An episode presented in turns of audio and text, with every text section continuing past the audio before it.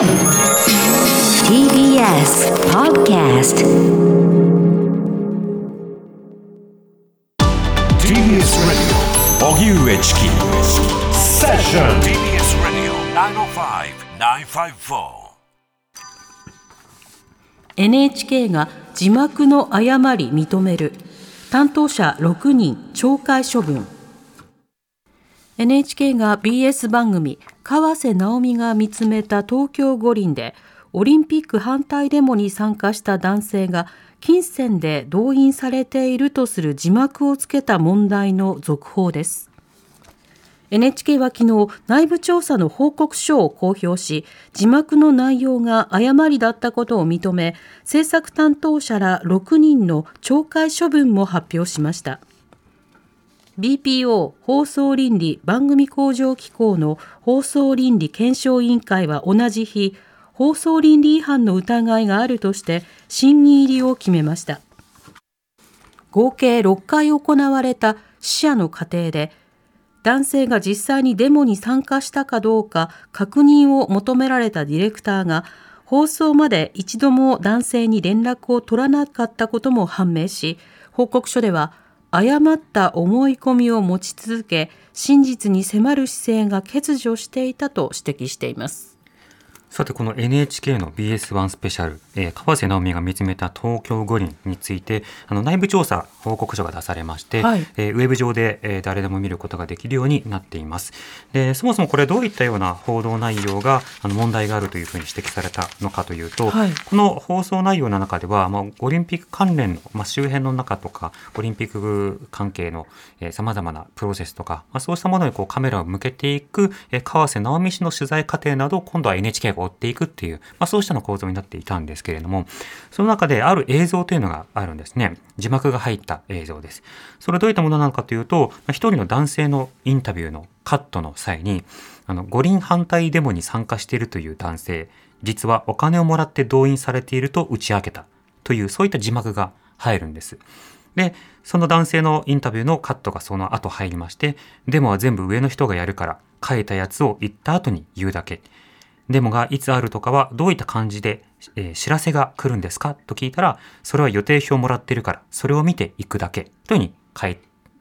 てくるんですね。っていうシーンがあった、そういったシーンがあるんです。で、また、あの、別のシーンではですね、うん、あの、これ、えー、制作側の、えー、発言として、はい、プロの反対側もいてるし、ほんまに困って反対派もいてはるし、一概に反対派っていう一括りでもなかなかねっていう、まあそうしたようなセリフも出てくるんですね。はい、でこれと合わせて考えると要はオリンピックに反対している人たちの中には、えー、デモにそのお金を使って動員をして、えー、行うような、うんうん、まあ、プロの反対派というものプロの反対がいるんだなと、うん、そしてこの男性というのは実際にそのうちの一人なんだなというふうに、まあ、取れるわけですね。うん、でところがあの今回そうしたような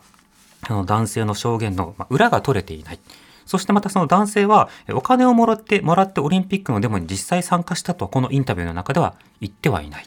そしてあの、この内部調査によって確認をしたところ、やはりそのデモには参加をしていませんよというようなことが分かったわけですね。はい、で、なおかつそのデモにも、デモによって、えー、どういったような影響があるのかというか、どういったようなやり取りがあるのかということで、ディレクター側の、えー、得ていた情報というのも、それまた誤りがあったというようなことで、これはまあ誤った報道だろうということで、まあ、今回の報道は問題だったという、まあ、そうしたような結論になっているんですね、はい、ただこの報告書っていろんなところでその疑問が残るところがあるんです。報告書が。はい、まあ、例えばこの男性をめぐって NHK には映画スタッフが番組の中で NHK のインタビューに対して答えたプロの反対側という表現が男性のことを指しているのではないかという指摘が寄せられています。しかし映画スタッフは調査チームのヒアリングに対し、プロの反対側とは強い思いを持ってデモに参加している人たちのことであり、当該シーンの男性のことは全く念頭になかったと否定しています。というふうに言ってるんですね。はい、そうなの、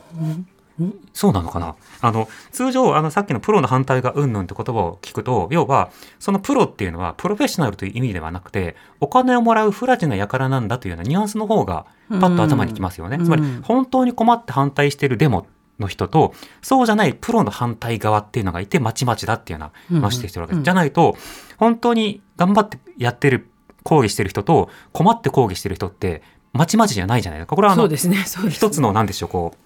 反対するアクティビストのイメージそのままですよね。うん、まちまちというか幅広さを言うのであれば、やっぱりその不埒な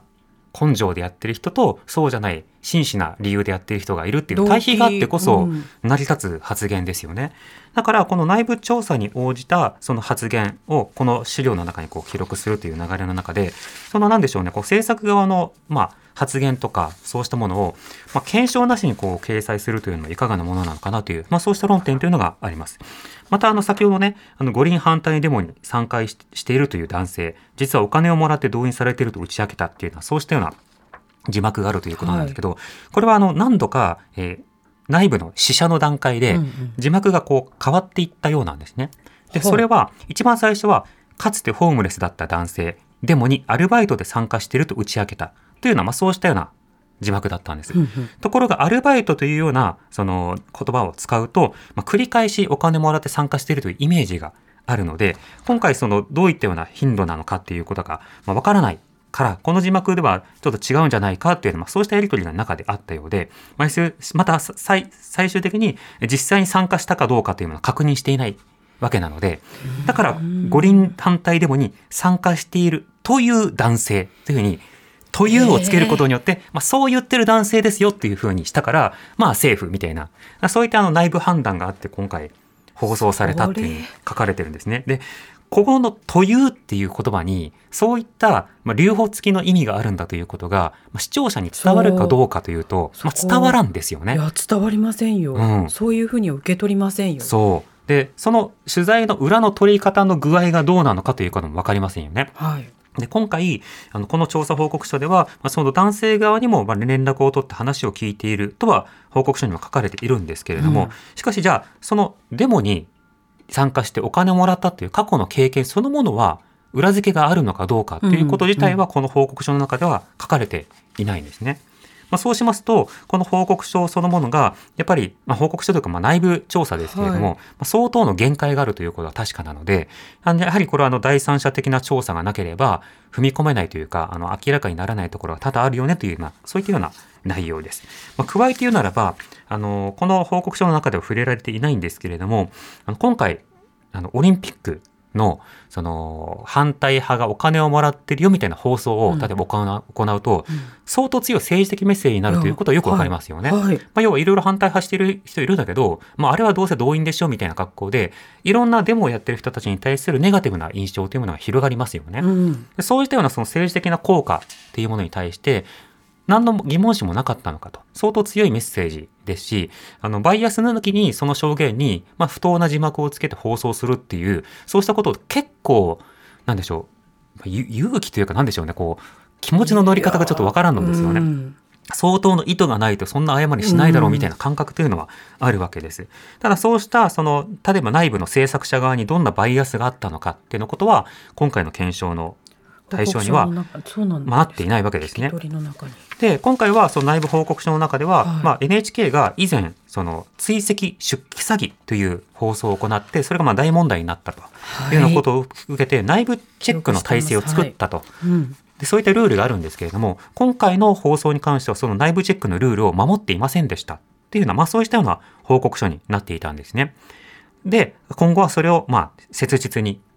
履行していくことが大事だというような、まあ、そうしたような傾向になってるんですけれども、なんで今回は守られなかったのかとか、今回のやつだけが守られていないのかとか、そうしたような検証というものも内部調査だったら必要になりますよね。うん、そうですよね。でその理由として、例えばオリンピックで許可取るのが大変だったからとか、コロナ禍の異例な取材だったからみたいなことも書かれてはいるんですけれども、だとするならば、他のオリンピック関係でコロナ禍の取材で、似たようなチェックが行われてない番組があり得るっていうことなのかってことにもなってしまう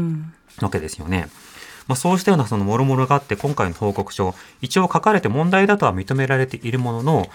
いや肝心なところ違うんじゃないかとかその解釈ちょっと歪償化じゃないかとかいろんな疑問が残るようなところというのはありますだから内部調査だねということを相当割り引いた上で読むことが必要なのかなと思いますね。まあ、加えて一言あの報告書と関係なく言うのであればその僕いろんなデモを取材したりしましたけど、はいはい、そのお金もらって参加したみたいな話って、まあ、聞かないんですよ。うんもしかしたら中にあるのかもしれないけど、でもそのお金もらうの意味というのもどういったものなのかわかんないんですね。まあ、例えば主催者側がお金を払って招くっていうものと、お金に困ってる友人がいるから、一緒にでも来てくれたら、ご飯おごるよっていうふうに言って、例えば声かける参加者がいる可能性も、それは否定できないですよね。例えば、だって僕がどっか映画館に行くときに南部さん一緒に行こうよ、ご飯おごるからみたいなことを言ったら、それもまたあのお金を。行き先がだからその理由というのが理由というかあの意味付けというのがこの報告書を読んでもよくわからないのであなるほど、ね、でそうしたようなそのなんでしょうこうリアリティみたいなものがしかし一旦報道報道されると広がるじゃないですか、うん、デモというのは金儲けのために特定の政治勢力がみたいな人に歩きしますよね、うん、なおかつそのオリンピックに言えばプロの賛成派ってめっちゃいましたよね。うんあのどういうことかというと、うん、まずあの組織委員会もそうだし広告会社もそうだしマスメディアもそうだし、ね、そういうことですか？でそれからその解説とか、はい、そのアスリート関係者とかで仕事に入ってるって人は、やっぱりその利害関係者じゃないですか。そうですね、あるならある意味プロの賛成派というか、うん、まあもう主催者側、うん、主催者側だけではなくて、やっぱスポンサーだったり、いろんな格好だったりするわけですよね。だからこそオリンピック利権とかオリンピックビジネスというのが問われているわけですけど、はい、そういうその諸々の構造っていうものの大きさの話に対して、個別のデモの問題っていうものにこう歪小化していくっていう、その手並みというか手つきそのものが、その報道スタンスとしてのあり方として、すごく疑問があったりはしました。うん、まあ、どこに焦点を当てるかはそれぞれ編集権がある問題なので、あそういったような取材テーマがお好みなんですね、みたいなことは当然あるので、まあ、それはそれで一つの取材手法だと思いますが、ただやっぱりそこで与えられた政治的な影響力、そこも鑑みて、今後の第三者による検証と、あと BPO のね、審議りということなので、はい、その結果っていうのは、まあ、追いかけていきたいなと思います。はい。TBS Radio 荻上チキセッション